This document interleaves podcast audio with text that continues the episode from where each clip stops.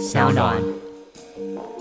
从 A 站到 B 站，他 A 站一开动，他就开始讲说下一站是，因为念完都已经到第五站，对他用 rap 的方式去念呢，就是你知道国父纪念馆那种国父纪念馆，就是你要去叭叭叭叭叭叭叭叭就是这样念，哇，好不可思议哦。Hello，大家好，我丹尼表姐。今天来宾呢，她非常非常有人生的特殊的经历，因为呢，她去了一个我原本是完全不感兴趣的一个地方，应该是说她让女生们都害怕。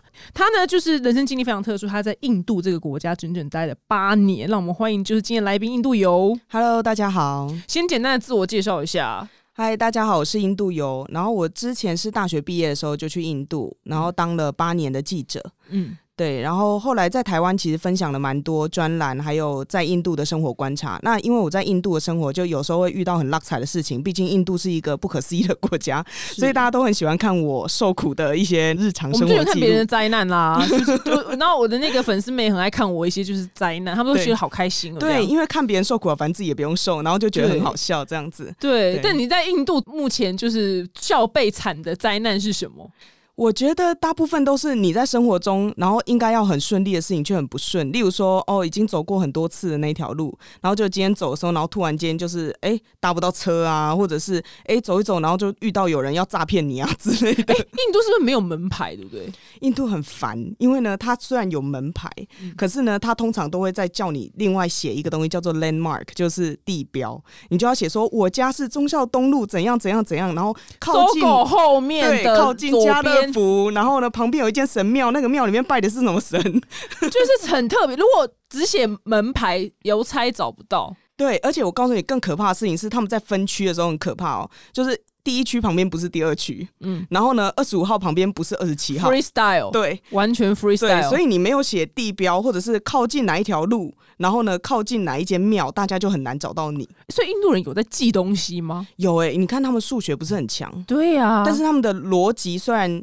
很强，但很多时候会出现所谓的神逻辑，就是他觉得他很有逻辑，但你就想说，比如说他一区旁边是什么，通常是什么？不一定，因为呢，后来我才发现说，哦，先开发那一区就是第一区，哦，对，所以这一块地刚好被谁先买了，然后他先盖起来，它就是第一区。可是我们一般来说就是，哎，政府划定了这从化区，那就先划定这是第一区、第二区、第三区这样子。他们没有，那就哦，谁先开发，那也就是第一区这样。真的是神逻辑耶！对，因为例如说，我以前住一百区，然后我旁边最靠近我是一百七十二区这样子，对，超远。然后一百一十区离我超远，那边是一个 Google Map 有办法在那边很难。而且你知道吗？印度因为它跟巴基斯坦就是很怕战争啊，或者是有恐怖分子，所以呢，他们不准 Google Map 就是开那个 Google 车去绕他们的路街景，对对，所以它那个不精准度又比我们高非常的多。哎，那。所以印度人本身就很会认路，哎，不是他们的路都是用问出来的。哦，有我之前看那个，就是有一个日本节目叫做《日本太太好吃惊》，然后就会拍说他们嫁去一些就是比较特殊国家的，因为你觉得美国就那样嘛，就没什么对。然后就是你可以看到他们。如果加到比较这种特殊的，这叫什么发展中国家？国家对，然后他们去问路的时候，那个路人呢，就当地人在画那个地图，都哎，就是一个儿童画，就一条直线，然后他就直线，然后后面最后一个终点画一个圆圈。他说：“哦，在那儿。”就是他就是这样画给他。对，都画出这种地图。例如说，我们台湾就是你找不到路，你都低着头，然后按你的 Google Map，其实你都已经忘记，其实你可以问旁边那个人。哎，其实这就告诉我们一个最大的逻辑。路永远是长在嘴巴上。对，可是印度人有一个很可怕的事情，就是他不知道，但他又不想要让你觉得他不知道，然后他又不想。对，他就说哦，往前走，或者是他说往右，然后你就在遇到下一个人的时候，你就赶快再问下一个人，要确认。对，你要不断的确认，大概确认三次到四次，大家都讲同样的方向，那应该才是比较对的。那很可能就是你要到一个地方，可能要八天八夜。对，可是他们很爱帮助人。就是印度人真的，我觉得虽然很多人会听到很多他们不好的事情，可是对我来说，我在那边生活八年，我都觉得他们是一群很热情的人。然后我常常在讲，就是印度大概有百分之九十九的人都是好人，只是那十三亿的国家，如果百分之一的人是坏人，也是蛮多的。请问一下，十三亿的百分之一，这样数学是多少？是一百三十万吗？一千三百万？是一千三百万吗？是吧？是吧？是，对吧？十三亿百分之一是不好意思，数学不好，一千三百万就等于就是台湾过半。对，所以你想象台湾过半的人，每个都是王八蛋，很可怕，坏人，那奸淫掳掠哦。对你这样讲我就理解嘞。对，但是他们人我觉得还是善良，或者是像我最近在我的新公司，然后我们在做产品，然后我们服务也很多印度人，然后你只要啊告诉他，就是问他说，哎，你觉得这东西好不好？他就会说很棒，amazing，超赞，一百分这样子。他永远都不会告诉你这个东西不好，因为他们是很容易满足，而且只要比现在好就更好，所以他们在解决问题也会出现这样的情况，就是说，哎。对，这样有一个问题，那我解决百分之二十，就比现在好，那就更好。儿子啊，儿子昨天数学小学考二十分，明天考二十一分啊。儿子进步好多呀！进步，然后你问路也是这样啊。你从这一个点要到另外一个点，你现在不知道，但是他会觉得他帮助你一点点，就是说大概是前面那个方向，他也是在帮助你解决一个问题。可是你就会想说，在台湾你就要跟他讲说，直走右转，看到哪一条路在左转，然后你再看到哪一间店怎么样怎么样。他们没有，他们就说你就先往前走，你等下再遇到一个人，你再问他。哎，每天都很像探险呢。对，你在印度永远不会有无聊的时候，哎，不会，但是你也每一天都会。俩拱，然后你的那个心脏啊，或者是血压，你就疯狂的起伏。这样例如，例如，你到一些让你心脏最起伏深刻的事情，就是你每一天都会一直在想说：天哪，他是不是在骗我？就是啊，因为有一千三百万有个骗子，对，就是。他们也不是说诈骗，你用另外一个角度想，就是印度人很爱跟你谈判，他什么都要跟你谈判，连买水果都要跟你谈判。就是说，这个东西我们台湾人就上面直接差五十块，他没有啊，他先跟你从一百块开始谈谈谈谈五十块。那你如果六十块就要买的话，那就赚到这样子。所以印度人性格有点像这样，所以我在印度有时候久了就会别人没有骗我，我也在觉得他骗我，我就会想说他是不是在骗我？就每个骗子对，然后我就在 Google 再查一下，嗯，这个水果现在价格是不是真的是这样？那就说先从对半开始砍嘛，譬如说，嗯，他说一百，你就说五十。其实有时候不一定是这样，所以你必须要知道那个东西大概价格要落在哪，那都依依照你的生活经验。所以说外国人去的话，你就真的很容易被骗，学到死啊！对，因为你不知道那个标准到底在哪里。你有时候那个东西十块钱，他跟你说一千块，你你就算砍到五百，他都赚爆。对，耶，真的耶，这个地方真的很没有规则可言。对他很爱玩那种资讯不对等的游戏。这个国家的民族性很特别，对，就是我觉得每一个人，第一个，他们每一个人都很想要当老板，嗯，这是一个特性。然后第二个就是，而且其实 台湾也是，台湾也是对。然后他们脑袋非常的灵活，可是这个灵活会带两件事情，一个就是他们可能会想到很多很特别的解法，或者是他们脑袋很灵活，所以例如说他们在某一些科技的发展上面也很棒。可是呢，另外一件事情就是他们常想康想胖，你知道吗？一些旁门左道，你想想都没想过的事情，他们就。给你弄出来这样子，例如什么事情？就是例如说，他们这些人基本上不接受所谓的正确答案，对不对？所以呢，你在马路上面，你有时候没有想过会发生的事情都会发生。最简单的事情就是两台车已经非常靠近，很像要快要擦到，但他就硬要切过去。但像我在印度，我曾经遇到一个最扯，就是我的司机上错交流道，他给我 buck 下来，你知道吗？哇，好 free 哦，大概有三百公尺。哇，好 free 的地方，我听起来好像不错。我觉得你今天帮印度洗白，而且他很扯哦，他一路往后倒退的时候，他还按喇叭逼后面的人，说你给我滚。然后那个人是要正常上交流道，要疯了。哇，很特别，就是这个地方很适合不喜欢循规蹈矩的人去。对，其实是，或者是你可以说，这个国家还在寻找答案，所以每个人都在。想方法，只要可以过得去就好了。那我们可能某种程度上，你在台湾真的随便画一条线，全部人都会照着那条线排队，也不知道为什么要排。对，我们就是做捷运的时候，就是会自动往右。对，然后那个手扶梯嘛，也是，我们就自动都往右。在百货公司我也会自动往右。对，在印度没有啊，就是你画一条线，那是你画的啊，关我什么事？哎，很 free 耶，这十三亿人很难管呢，很难管啊，超难管。对他们比美国更难管呢。说到美国，之前川普不是很爱跟全部的人就是重新谈判贸易协定嘛？是啊，然后他之前也要跟印度重新谈，然后我真的印象非常深刻，因为川普有一次站在那个印度驻美国大使的旁边，然后他说，印度真的是最厉害的谈判者。然后我想说，能够被川普这样讲的人，真的是对，蛮好奇他们谈了什么诶。嗯，蛮好奇是印度人，他就是敢跟你谈，然后一直谈，一直谈，一直谈，谈没结果我就继续跟你谈，有什么关系？对，反正我有是时间。哦，那你要改句话，他有印度时间，对，有印度时间。对，第一个会迟到，然后第二个就是我时间比你长，我的一分钟比你的一分钟还多。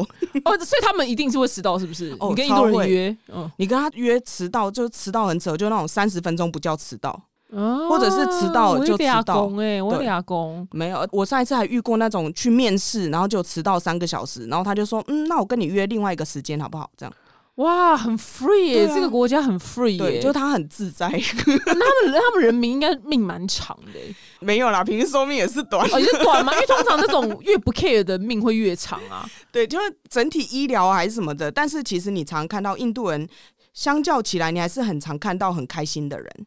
嗯，那我觉得废话都没有规则，他当然开心啊，只是不开心啊？他去日本才忧郁吧？他 哦，我觉得他们去日本会忧郁，一定会自杀，集体自杀。对，可是我觉得还有一件事情，就是因为他们宗教非常的多。不就是只有一个吗？没有，印度教是为主嘛，就大概百分之八十以上的人是印度教。可是再来就是有呃穆斯林呐，然后他们有所谓的耆那教，然后还有什么锡克教，就不同的宗教。可是他们很有趣的事情是在印度，你很难找到有一个人，你问他说你是什么宗教，然后他就说我没宗教，基本上没有。哦，一定有一个归属。对，可是你在台湾，你问我说我什么教，我真的说不清楚。哎，就是可能是佛教问道教，或者哦，我们家有拜祖先，也不知道算什么这样。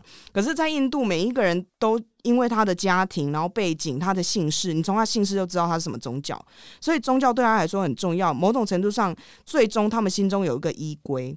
然后他在遇到很多困难或者是折磨的时候，他有一个心灵的力量，让他可以还是维持很开心，或者是他接受这件事。他们好像很 care 心灵这件事情，耶，因为毕竟瑜伽是发源地那边嘛，所以我觉得他们有些人你会觉得哇，这样子你还笑得出来，可是这个国家如果还笑不出来，然后你又没有幽默感，就真的很活不下去啊！一定啊，因为你车子倒车的时候叭叭叭的时候，你也只能，我真的就只能干笑，就哈哈啊，就这种干笑，对，对对对，但他们就觉得嗯也还好啊，他们很常觉得嗯也还好啊，这样。哦，那如果他们政府机关就去办过手续嘛？感觉我告诉你，真的是你就算排到天荒地老，但是我觉得我最有经验，就是大家知道，二零一六年印度不是有废钞吗？简单来说，就是它原本有五百卢比跟一千卢比的钞票，在政府宣布了四个小时之后，就要立刻变成币抓这样变成币纸，然后你要拿去银行换或存进去，才能够得到新的纸钞这样子。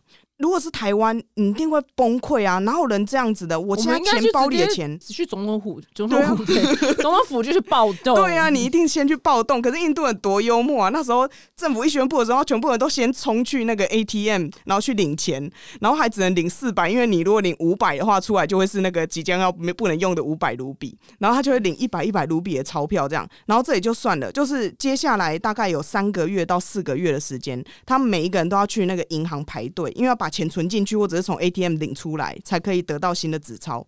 台湾人让你在一台 ATM 前面等一个半小时，你就会俩工？怎么可能从一分半就俩工？对，每次在 Seven 我想说，前面到底要领多久？对，可是呢，印度人那时候好像有些人就是排了两三个礼拜，才终于领到第一次钱。可是我不懂，他既然他钱已经放在银行了，嗯，他变成一个虚拟的。存款，他干嘛要把它领出来变成纸钞？因为大部分的人都只接受纸钞，就像你现在去菜奇亚，你去菜市场，阿姨可不可以接受信用卡？对啊，然后更扯的事情是，印度的政府那时候也很强，因为他宣布要废钞，全部都要新的纸钞，对不对？不好意思，我新的纸钞还没做出来。哇，很特别，印度啊，他很疯，幽默感很重哎，这个地方幽默感很重。然后全部人就在外面排队，然后这样整个国家什么现金荒这样子三个多月，然后大家也是快快乐乐过生活。我跟你讲，难怪。川普会没辙，对啊，因为聪明的人对于无赖感很重的，无赖不是坏人，无赖就只是无赖而已，对，就是 I don't care，对，怎么样？这样他就是对，难怪川普会没辙，哎，对啊，哦，那如果印度人有出一些什么谈判的书，你可以介绍给我，就是一些谈判或沟通技巧的书，蛮想看的，谈判高手，哎，好想知道，我回去马上，我马上去博客来 Google，那那怎么打就印度谈判这样？那个关键字下的超超级印度街头存活术，对，但是。因为我们大家每次在看国际新闻的时候，看到印度都是非常负面的新闻，对。但是你刚刚解释之后呢，可能我是不会拉高，就是我们去那边旅游的意愿，但是会比较了解说，因为它的百分之一的话就是一千三百万人，对，就是所以它的那个人口，因为它人口分母太大了，对，对，它分母太大，而且它的国土也实在太大，然后人种也真的很多，所以其实像我大部分住的地方是印度的首都新德里，然后我认识的比较偏北印度，但是北印度跟南印度事实上是。简直像是跨国一样，就是他们的讲的语言、文化、风俗什么全部都不一样。哦，语言有分哦，嗯，哦，大家都知道印地语就是印度的官方语言叫 Hindi，然后可是我有一次去南印度啊，然后他们是那种跨一个省邦就没有人听懂在讲什么的那种，就他都讲自己的方言，而且整套方言都是和隔壁邦的人不同的系统，所以呢，南印度人的英文特别好。因为他们不能沟通的时候讲英文，会讲，他们可能从小接受的英文教育是完整的。对。哇，他们比中国还难管哎，很难啊。可是那时候他们就采取不同的策略嘛，例如说中国就统一一个语言，或者是新加坡统一一个语言。可是印度他就要尊重当地的文化民俗啊，然后跟他们自己本身一直以来存在的文明的信仰。对，那他们就是哎，大家都讲不同的话，然后官方语言，你去看印度的那个纸钞，一张纸钞上面有十七个语言。好满哦，很挤耶！哎，那哎哎哎，那如果他买电器的话，他根本不要用其他国家语，他光那十七面就对你你在新德里的街头看到的地标上面，通常都至少有三个语言，有印地语、英文跟乌尔都语。好特别哦，这在台湾真的很难理解。对啊，哎，那如果他们盖捷运的话，他们的捷运是台湾盖的，我跟你讲，哦，真的这么厉害。哎，国父纪念馆站，国父纪念馆站，他要讲十七个国父纪念馆站呢。对他讲十七个，我们台湾至少都闽南语啊，什么台客家语啊。哦，他讲十七个，他在从 A 站到 B 站，他 A 站一开动，他就开始讲说下一站是，念完都已经到第五站。对，他用 rap 的方式去念呢，就是你知道国父纪念馆那种国父纪念馆，就是然后就叭叭叭叭叭叭叭叭就是这样念。哦，好不可思议哦。他他他就是那个沈邦最常用的两。三种语言，他去分，可是他的对，但是他的纸货币上面其实是印了十七种语言。哎，很特别，嗯，很特别，很特别。你看，最近台湾不是那个用闽南语在那个立法院上质询，就已经被骂炸了。对，结果你知道，在印度就是大家讲不一样的，很特别，就很包容性很多的国家。对，但其实因为我们之前看到了新闻，就是他们女性的地位在印度就比较偏低，就是没办法，因为这是他们不知道几千年来的一个文化的样貌这样子。那其实，在最近看到，其实有一个问题，就是他。发现哎，其实我以前不知道，其实他们那个女生的儿童就是会被逼迫去结婚。嗯，应该说是大家会想说是他逼着那个小孩子结婚，可是某种程度上，其实最终在他们现在这个状态之下，小孩子。在十五六岁结婚，在很多的地方是视为正常的。嗯，对，他很像是你想想看那种中国古代那种贵妃，有没有？很多十二岁、十三岁就进宫，大概是有点像这样的概念。就是对他们来说，已经一个身体可以开始生小孩，对，那你就差不多要结婚。但这结婚背后有很多原因。第一个人家里养不起你，第二个很多人觉得女生是赔钱货。然后第三个就觉得啊，你可以生小孩。然后第四个就是觉得女生长大就是要结婚呐，那可以结的时候就结。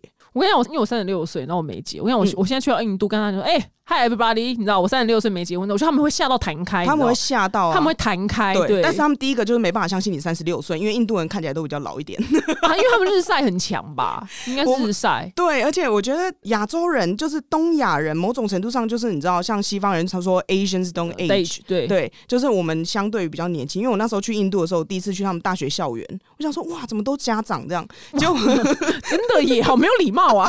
好，对对对，我觉得是事实，因为他们日照就很强啊。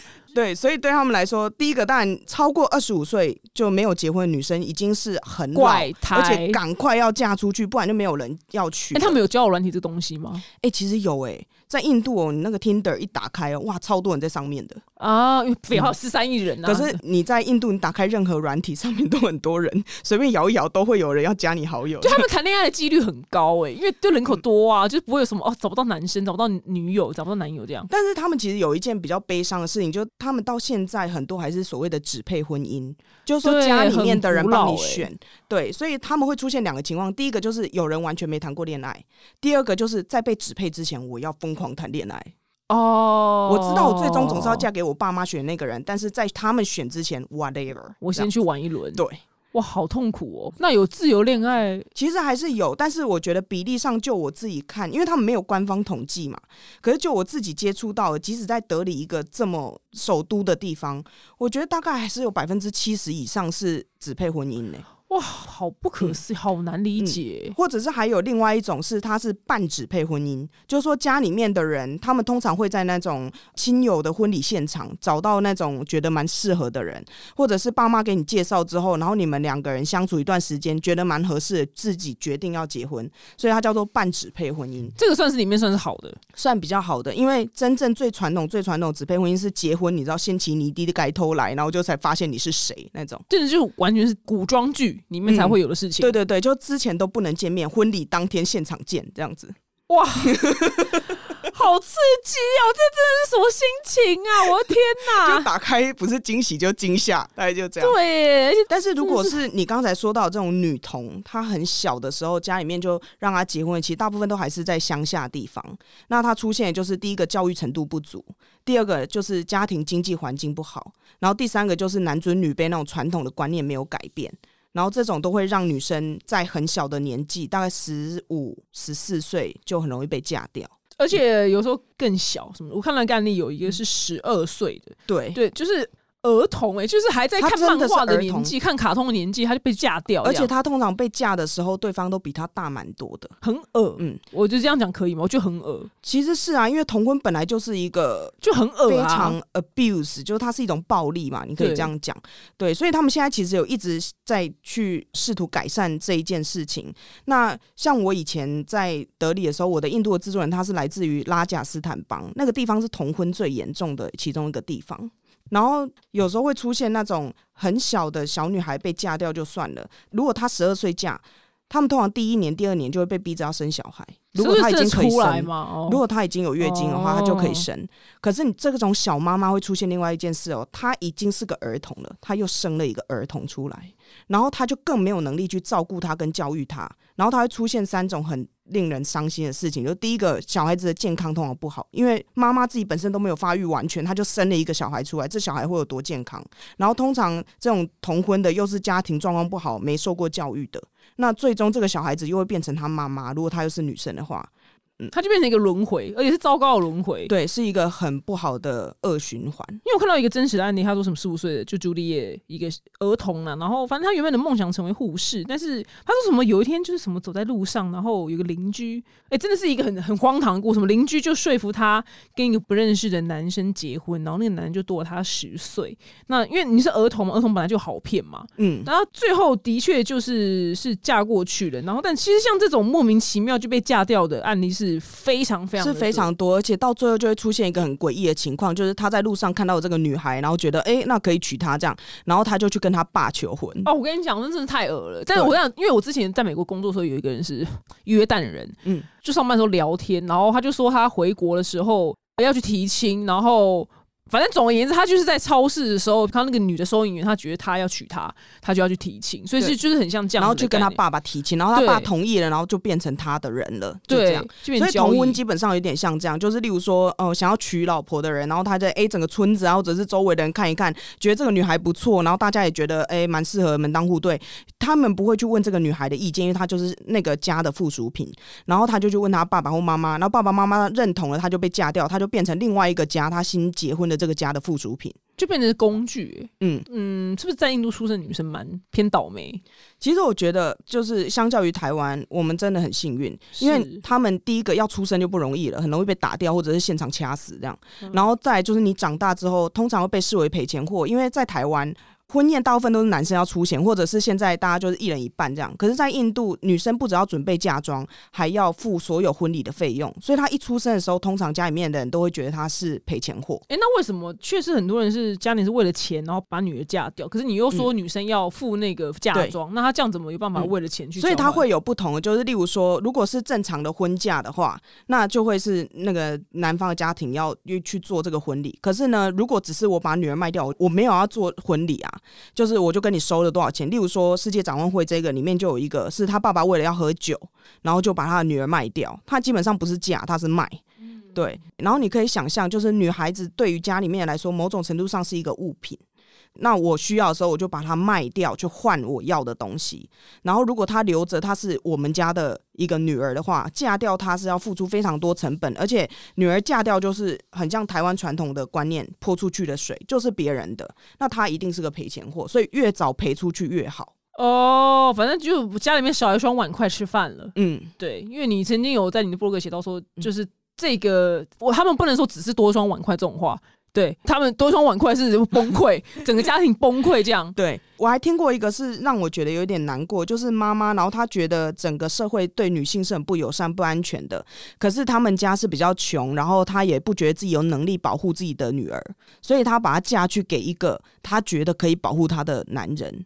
家，然后他赶快把她嫁出去。可是嫁出去之后，他这个女儿被家暴，然后家里面的人却又不愿意她回来，因为败坏门风，怎么可以离婚？对，然后最后就形成一个超级不好的循环。对，真的刚好在访问你的今天，我是正在报名，就是以色列格斗术，就是以色列防身术。嗯，它好像是以色列军人就是用来防身用的啦，就是那就有分什么刀械啊，然后如果有人掐着你脖子的时候，你该对你要怎么挣脱？对，怎么挣脱？然后如果对方拿刀，你怎么把刀就弄掉？然后就把他你知道打死这样。嗯，我觉得。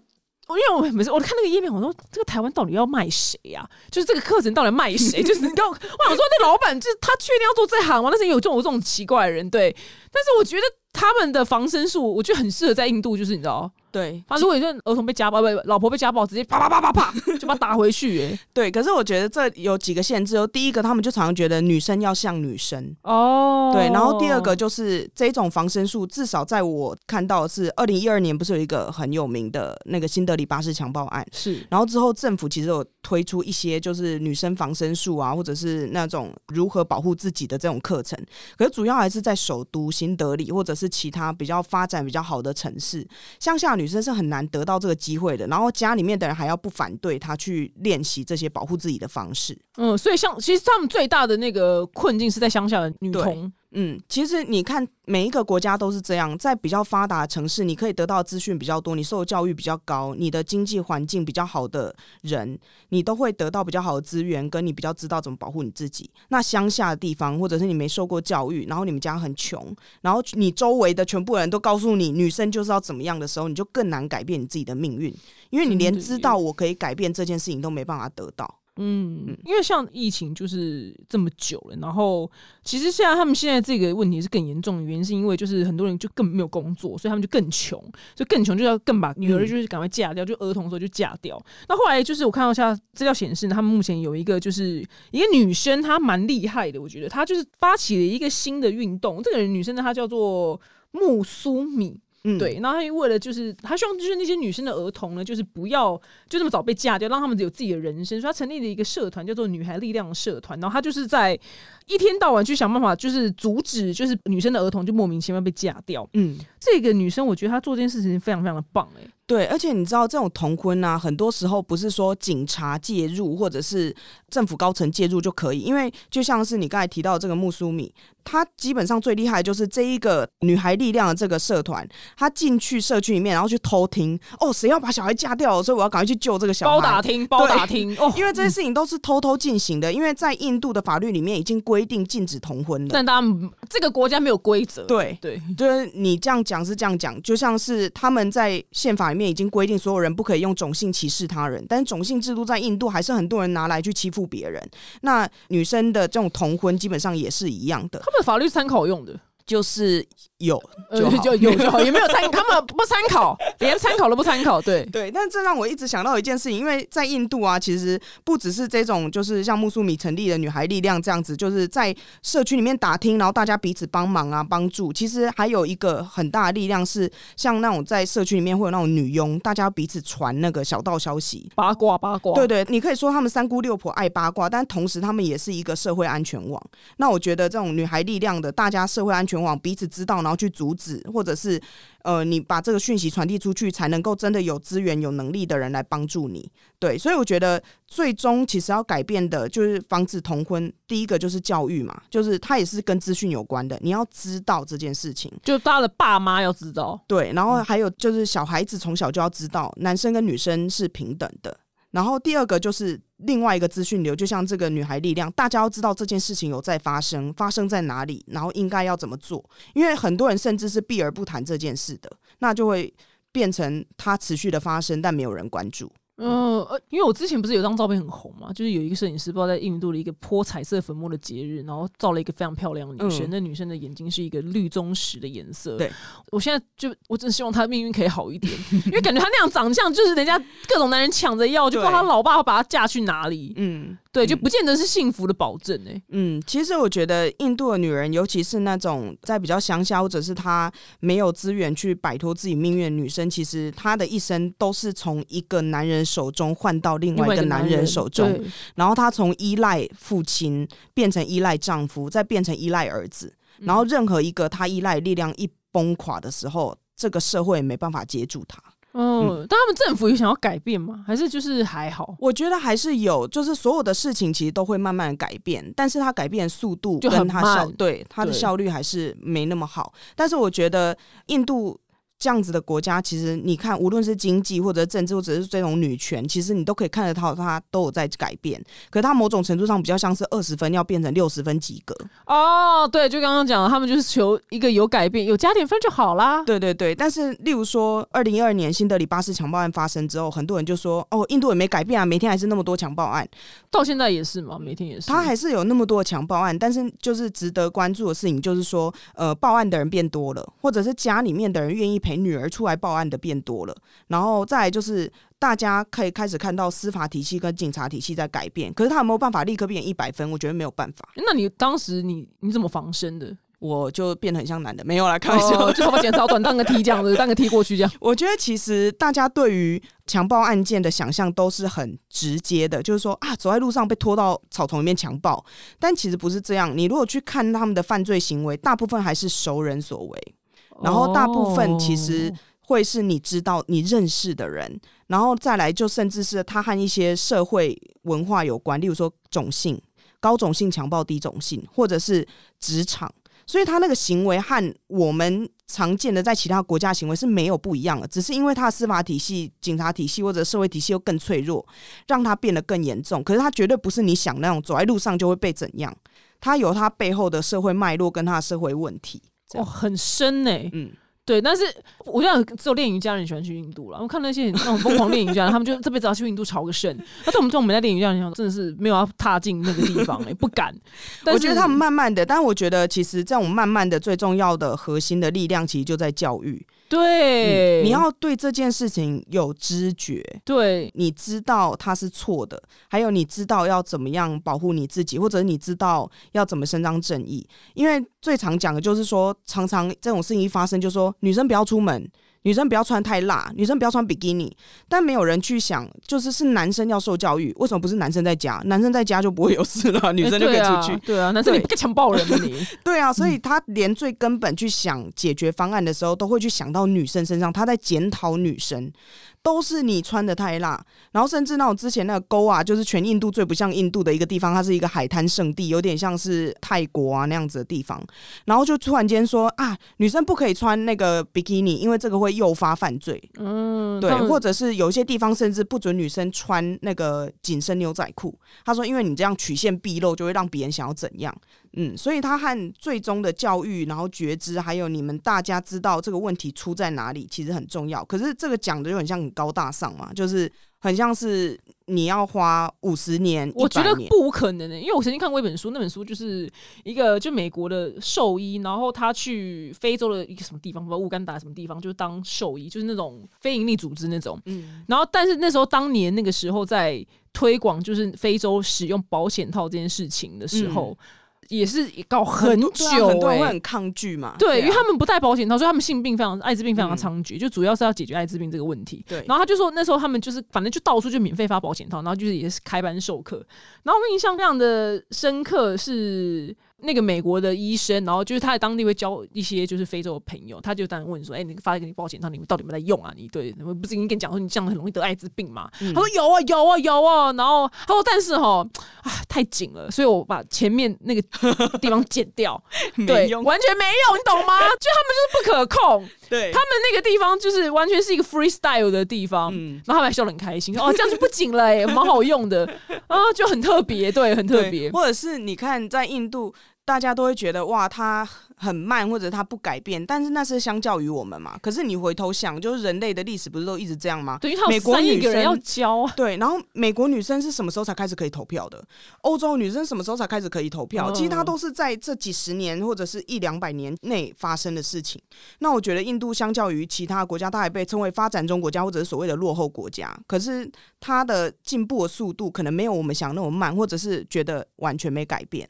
它还是有在改变的，嗯嗯，懂。比如说他一天可能一万个人，但是一万个听起来蛮多，这一放到十三亿里面啊，又很少。对啊，你看那个疫情期间，印度最高峰的时候，一天确诊人数官方数字是四十万人，有够恐怖。对，然后现在就是大概四万多，就哇，大幅的进步这样子。哦，他们开心死了，他们的个性开心死了。或者是印度那个新德里，然后雾霾不是很严重吗？然后那时候就是指数已经超过一千了，就是你知道已经不可计算了，最高就只有一千，但它已经超过，就体重机已经没办法体。对，然后后来就是到那个五百，空气指数到。五百的时候，全部人说哇，大幅好转。我们台湾一百四叫紫爆，对，对，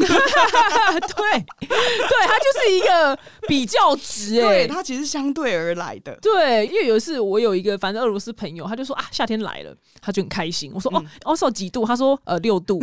哦，台湾是要穿两件 Uniqlo 那件最有名的那个。对啊，或者说我回台湾我就觉得没有很热啊，因为新德里的夏天是五十度啊。哦，我的天哪，五十度我都会死掉！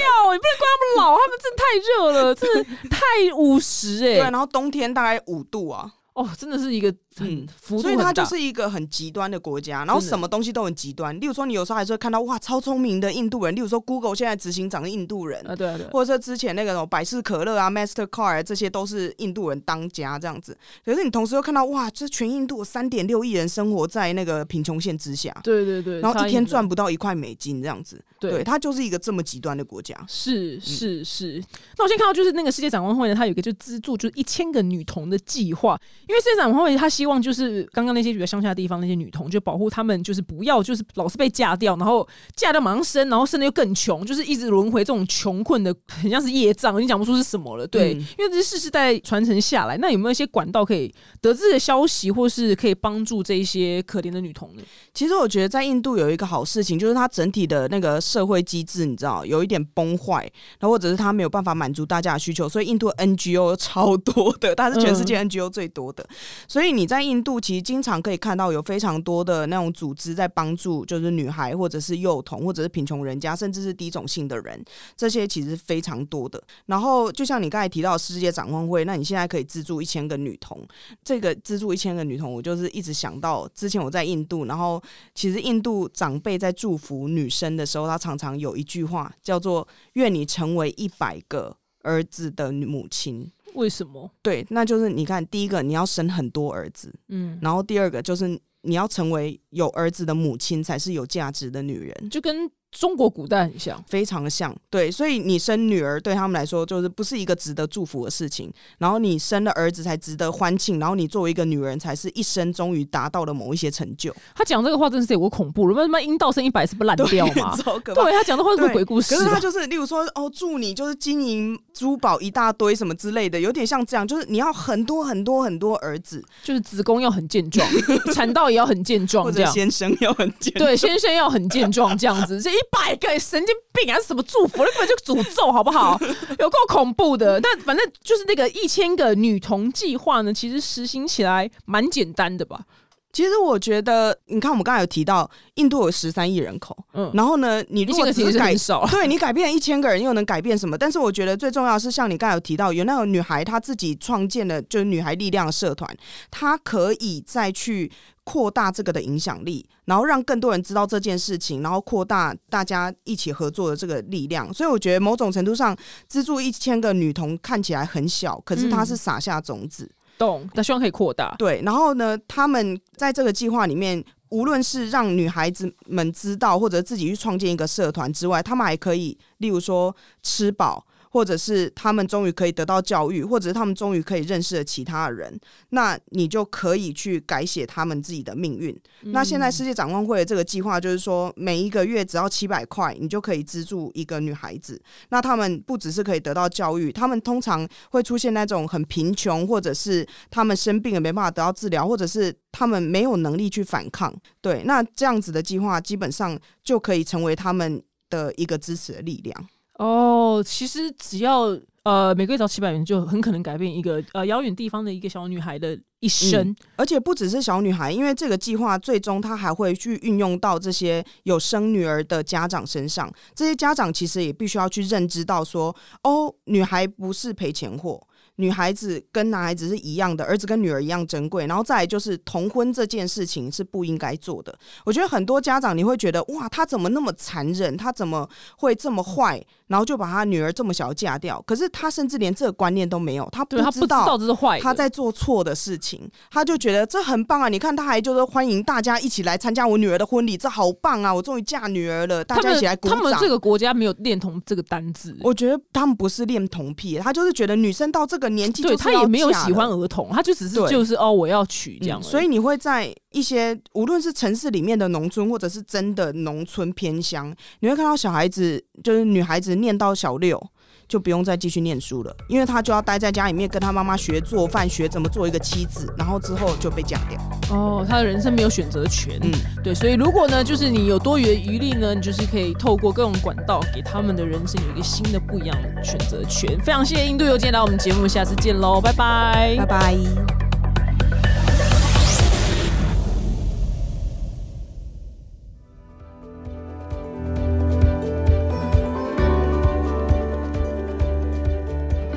世界展望会资助一千个女童计划，挺身而进，愿景无惧，送出勇气，改写女孩一生的命运。